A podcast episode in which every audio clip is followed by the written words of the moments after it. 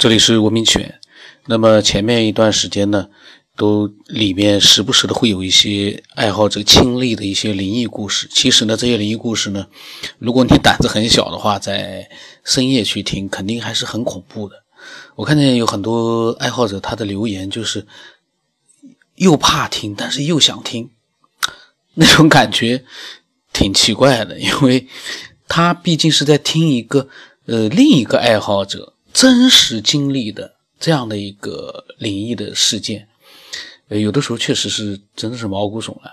可能有几期我还没有嗯播出来，我录的时候我就有那种浑身发麻的感觉。当然，这个因人而异，有的人胆子大，其实对他来说这些都很普通的一些事件。他如果说不是着眼于这是真实事件，他就把它看成是一个故事的话，那也没有什么好稀奇的。那最近呢？呃，有一些关于科学方面的一些新闻呢，我觉得可以跟大家呃汇总的讲一下。第一个呢，就是杀人机器人走向战场，那有的人就说，是不是应该限制或者禁止使用自主的杀人武器？因为呃，有的人说，为这些武装到牙齿的自主机器人编写程序，让他们遵守道德准则，是否可行？那？阿西莫夫在一九四二年提出的机器人定律，现在又成了一个炙手可热的话题。那到底，呃，是不是应该限制或者禁止机器人这个杀人呢？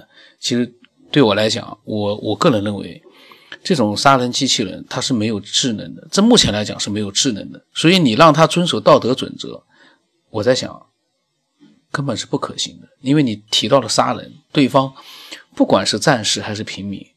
那都是一个生命，你难道说这个是对方的战士就可以杀？我觉得唯一的办法消除战争，虽然这是不可能的，只有这个办法才能让机器人不再杀人。但是呢，如果说机器人有了智能之后，它会不会像现在热门的这个美国剧集《西部世界》里面一样？反抗人类，那个就说不准了。这个西部世界呢，是根据七十年代还是八十年代的一部电影。那部电影我们看过，也是名字好像是叫在大陆，在我们这边还放映过。嗯，就是讲机器人怎么样反抗人类的。那现在呢，拍成电视剧之后，只放了两集，已经风靡，呃，不能说风靡全球，反正喜欢这种题材的都狂热的喜欢了这部片子。嗯，那很多人都在追看，那里面追看的原因就是因为里面涉及到，当然这个片子它，呃，是一部尺度非常大的一部电影，它就是暴力和这个呃情色可能都都比较尺度大，那这也是引发很多人追看的一个原因。但是里面我觉得机器人因为被人类。欺负，但人类不觉得是欺负他，因为人类觉得这是机器人嘛。那但是机器人有了智能之后，他有了被欺负的感觉，那他奋起反抗。呃，这个我倒是觉得很有意思。那当然我没看，我是看了一些介绍之后呢，呃，我也准备去看，但是现在还没有开始看。如果有兴趣的话呢，呃，我觉得爱好科学的都应该去看一看，因为有的人说。人造出来的智能机器人不可能对人类有任何的呃危害的。看了这部片子之后，可能你的想法就会改变了。那么另外一个呢，就是呃有一个新闻，就是大猩猩在吃饭的时候被偷拍了，他发怒之下呢，就对摄影师呢竖起了中指。我看到了这个照片，我觉得呃很多人是觉得非常搞笑，但是呢。我看到这个六英尺的这个大猩猩对着镜头竖起了中指，我突然觉得有种毛骨悚然的感觉。因为一个大猩猩其实它不管怎么讲，它还是一个呃比较低级的这样的一个动物。那它当然在在动物里面，它可能还算是具有那么一点点智商的这样的一个这样的一个动物。可是它能竖起中指，在一个呃。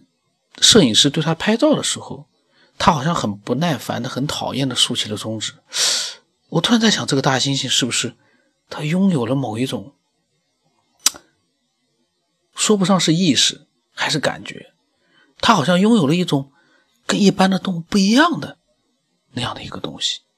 这个时候我又想起了一部电影《猿人星球》，呃，好像是人猿星球还是猿人星球，我忘了。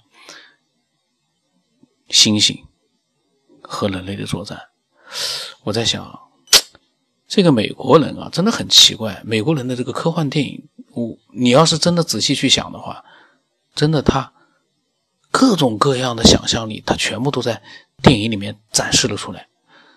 那真的很有意思。那反过来看呢，我们的科幻电影。我们可能还没有正宗的科幻电影，呃，《三体》呢，我估计也也拍出来，估计效果也很难讲。那总之，想象力呢，确实是不是那么丰富。另外一个呢，第三个呢，就是韩春雨，呃，因为有十三个著名的学者呢，实名宣布无法重复他的实验。那这个是一个大事，因为一直以来，很多人都已经开始断定韩春雨呢是一个学术造假。那我之前也录过韩春雨的，那个时候大家都觉得他的一个呃研究成果真的是诺奖、诺贝尔奖级别的。那我当时还根据这个呢，也还讲了呃一期节目里面还谈了一些我的看法。那后来呢，就发现越来越多的这个人，越来越多的证据显示他有可能是在造假。当然，现在这玩意儿谁也说不准，因为毕竟他没有松口说自己是造假。那这像这样的一个研究也很难去一下子去把它，你只能说大家都重复出来，但是你能说他自己做出来的那个那那那个难道是假的？这东西没法说。那韩春雨自己呢，他觉得还是细胞污染的可能性最大，所以说呢别人重复不了。而且他说有人成功的重复了他的实验，但这但是呢，到底是谁重复成功了，他就不讲，他说不方便透露。他希望大家再有一点耐心，他很快会有新的消息。那他的这种回复呢，显然是不能让人满意的，因为很多人 就会觉得他真的是在造假。也有人很有意思的说，可能韩春雨的做实验的细胞污染了，其他人呢是正常的。因为我记得有一次韩春雨，人家说他的照片里面好像都没有戴手套，还是干嘛？嗯，那当然，我们不懂做实验有没有什么样的一个要求。可是有的人说呢，会不会搞来搞去，就是因为韩春雨的那个细胞污染他做出来，其他人因为都是很认真的在做，没有污染，所以呢永远都做不出来。但是大家呢现在反正呃都还在等。然后呢，这个他所在的大学呢，河北科技大学吧，大概也呢没有发表任何的一个看法。呃，所以这件事情就说不清楚了。那。还有一个新闻呢，就是美国的一个节目主持人，他采访了一个叫索菲亚的一个机器人。那么这个机器人呢，它的思维据说是接近了人类。那他采访的时候，这个机器人居然主动的跟他打招呼，说他一直在等着这个主持人。那主持人很吃惊，他他在想等我。他说那那那这个时候呢，机器人又说也算不是吧。他说但是呢，用这句话来搭讪挺不错的。那这个机器人居然成功的把这个主持人给逗笑了，那我们就发现，虽然这个人工智能还是处于一个比较低级的一个阶段，但是，即便在这样的一个低级的一个情况之下，这样的一个机器人，你会觉得，哎，他还他的思维和他的一个言谈还挺接近人类的，这也是挺恐怖的一个事情。那最后一个呢，就是关于奥巴马的。奥巴马虽然说马上要卸任了，但是呢，奥巴马发了文章了，那真的很不容易。美国的总统在网站发布文章，啊，我在想啊，操心，但是呢，他的这个操心，我觉得对人类是有意义的。他发文章说呢，他美国政府会在二零三零年之前送人类上火星，并且会安然无恙的返回地球。那同时呢，嗯，到最终会实现长期居留在火星的这样一个雄心壮志，这个很厉害。我觉得，嗯，奥巴马作为一个总统，他有这样的一个目标，真的是很伟大。他没有一天到晚的把自己放在一个政治因为做美国总统是最强的一个国家的一个领导人，他并没有把所有的心思都放在那些好像所谓的国家大事上。因为呃，从一个总统的角度来讲，我想，呃，他公布这样的一个科学探索的这样一个目标，我觉得还是从跟其他的国家的领导人比，我觉得还是蛮罕见的。这可能也就是，嗯，美国的科学。是比较先进、最先进的这样一个原因吧，因为他们重视科学。那今天呢，因为我看到了这几个新闻，其实还有一些别的新闻，比如说我今天发了一个公众号里面发了一个文章，那么这个文章呢，我是说。科学家正在探索的未来二十五年里面正在探索的一百个关键问题。那我发这些文章的原这个文章的原因是什么？因为这一百个问题里面有很多在之前我们我录节目会有一些我所称的这个伪科学爱好者，他们经常会留言：这个科学家已经有结论了，那个科学家已经有结论。其实这一百个问题里面，大家会发现，真的有很多东西。这些伪科学比科学家知道的还多，因为科学家还在研究，都不知道答案，但他们动不动就来一句：“这个有答案了，这个那个有答案了。”那我举几个例子。第一个，宇宙是由什么构成的？要研究。那还有一个，第六个，人类的寿命到底可以延长多久？还有，皮肤细胞如何成为神经细胞？然后第十个，地球内部是如何运行的？因为人，我在之前的节目里面讲过好多次，人到目前为止所探索的这个地球，我们只深入到了，就相当于是在一个篮球上面用一个针扎了一个小小的眼，地球内部我们都没有弄明白呢。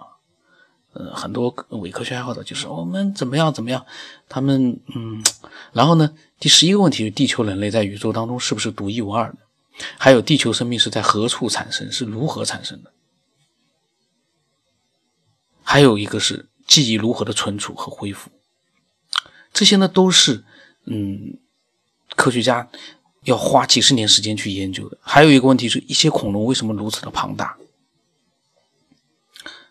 还有一个第二十六个问题，我觉得也很有意思的：宇宙是否是唯一的？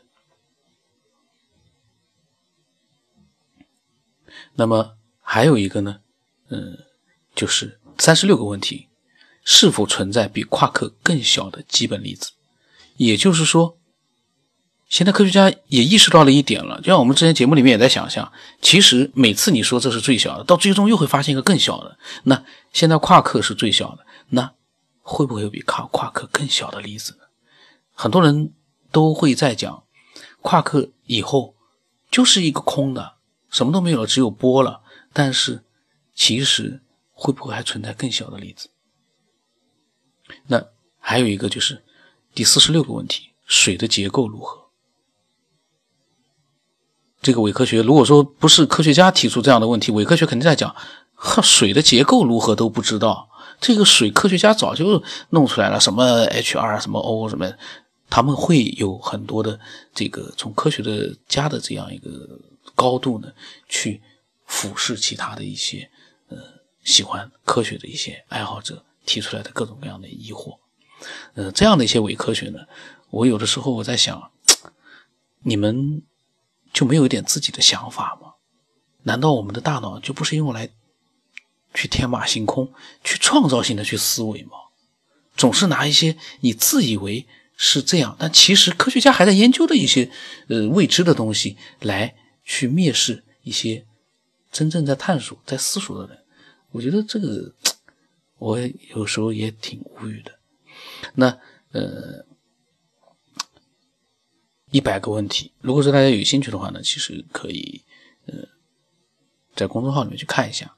然后呢，还有一个问题就是九十一个问题是谁是世界的共同祖先？九十四个问题。植物的花朵如何进化？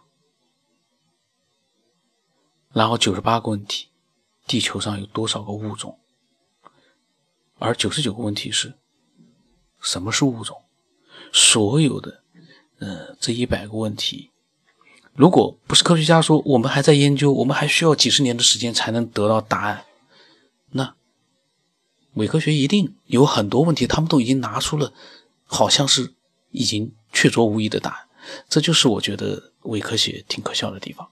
那么今天这期节目呢，就是一个我看到了这些呃信息之后呢，我觉得我想录一期，那我就录了。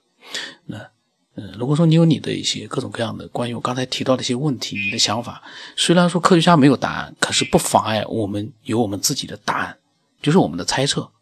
我们不知道对和错，但是有可能有的爱好者他的猜测是正确的。科学家可能最后经过验证之后也会证实它是正确的，这个可就厉害了。那我的微信号码是 B 二 O S 八不让乘八，呃，如果你有你的想法，你可以随时告诉我。